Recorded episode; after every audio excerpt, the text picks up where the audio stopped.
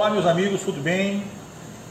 Eu me chamo Antônio Moraes, a maioria de vocês me conhecem e eu estou falando nesse momento é, sobre o tema adicional de periculosidade.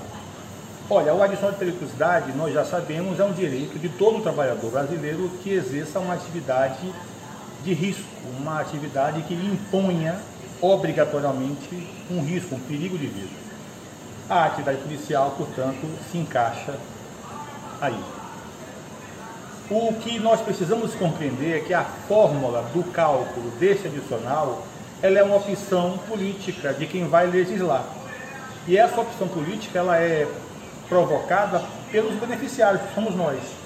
Então, na minha opinião, nós precisamos convencer governo e, e deputados a aprovarem essa, essa, esse adicional, mas sob o cálculo de valor único, que pode ser, por exemplo, um percentual do subsídio do delegado especial, que é o último posto da Polícia Civil.